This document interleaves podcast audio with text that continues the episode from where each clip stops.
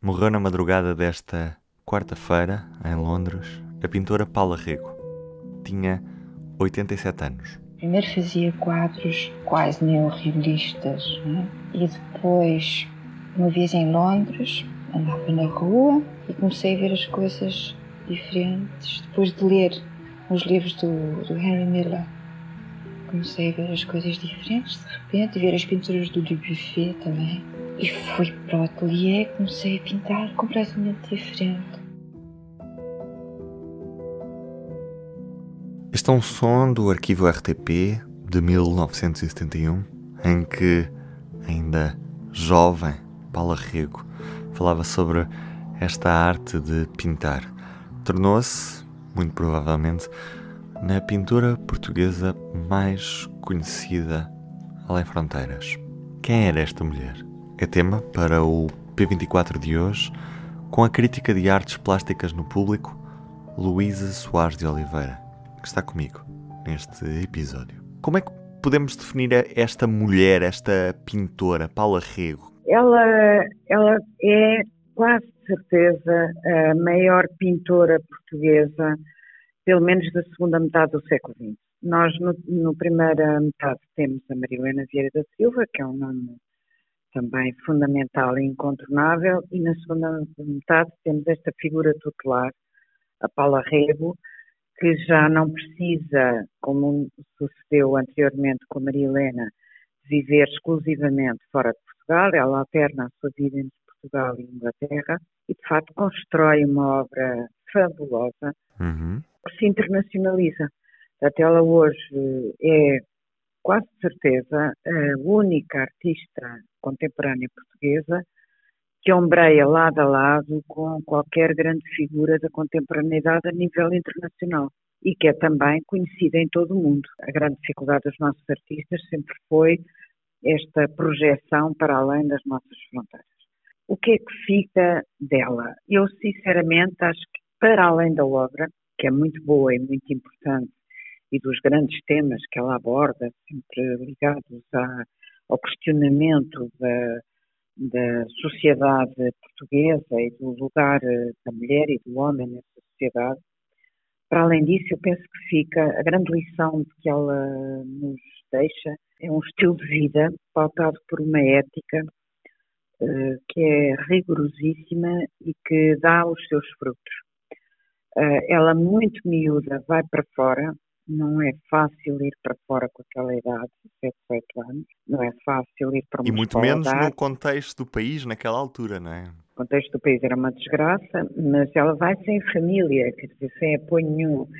Uh, neste sentido, é evidente que a família tem dinheiro e que a apoia, mas uh, o apoio, digamos, emocional não está lá.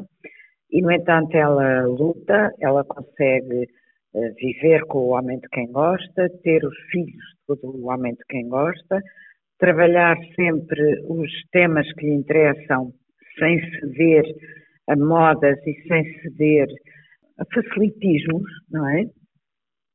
E, e de facto é essa a grande lição. Nós hoje vemos uh, artistas mais novos uh, também com uma postura ética muito, muito pronunciada, a tentarem fazer valer os seus pontos de vista, uh, ultrapassando por vezes condições de, de, mercado muito adversas, que são aquelas que ainda nós temos em Portugal, visto que continuamos a ter muito poucos colecionadores, já não é a mesma coisa de todos, as coisas estão a mudar.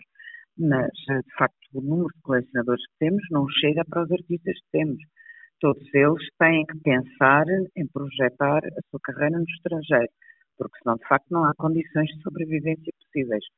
E isso é o que a, a Paula acontece, a Paula consegue fazer e consegue sobretudo mostrar às mulheres portuguesas nascidas na sua geração que é possível, é possível de facto ter uma, uma obra fantástica e, e, e viver disso.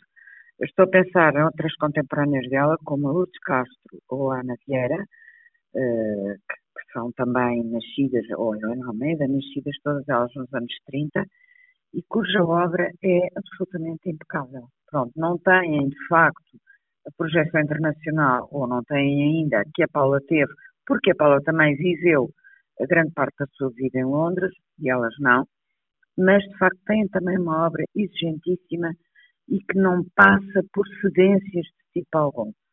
E eu penso que essa é a grande lição que ela deixa às jovens gerações. Portanto, não é uma lição de estilo, porque o estilo dela é, é inimitável, não é uma, uma lição formal, porque as temáticas dela eram as temáticas dela. Hoje em dia, nenhuma jovem artista vai fazer um quadro chamado Salazar Remita à Pátria, não é? Não faz sentido algum claro, hoje em dia. Claro. Mas, quer dizer, essa postura que a Paula teve, eu penso que todos lhe reconhecem e todos eh, vão, todos vão guardar isso. Isto não está restringido só a mulheres, é uma coisa geral, é uma coisa do contexto artístico português, é para raparigas, é para rapazes, é para toda a gente, eu penso. Luísa referiu precisamente essa função da, da obra da, da, Paula e nas suas características que são inimitáveis. Mas para um leigo, como é que descrevia este, este acervo da Paula Rego, a obra que, que ela nos deixa? Que acervo é este? Em primeiro lugar, eh, logo as primeiras obras dela são obras que desconstroem a figura, desconstroem a figura de uma maneira muito simples, através da tesoura da tesoura e da cola.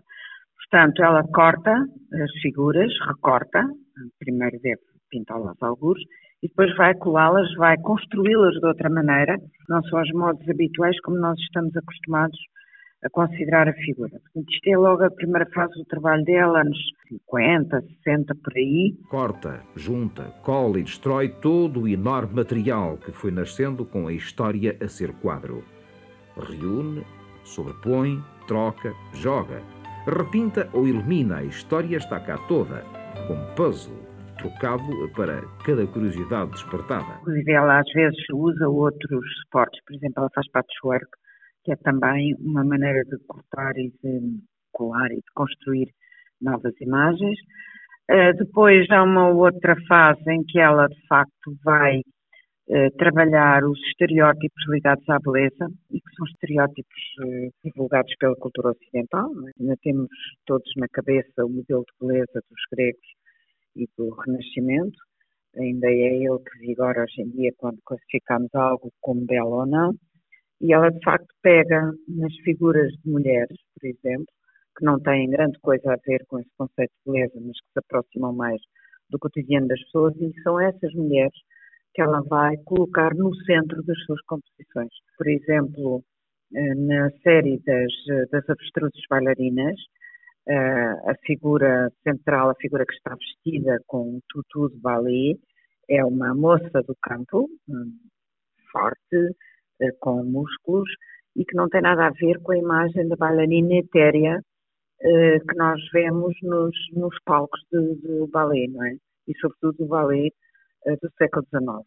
Nesta fase mais recente, ela apropria-se de todos os códigos da, do desenho e da pintura uh, europeus, portanto, a perspectiva, uh, as, uh, à vista, uh, as escalas das figuras, portanto, a, a divisão do corpo humano segundo regras métricas muito precisas, mas as temáticas são temáticas que sabotam um pouco essa narrativa, que é a narrativa que nos foi contada por todas as histórias da arte, é?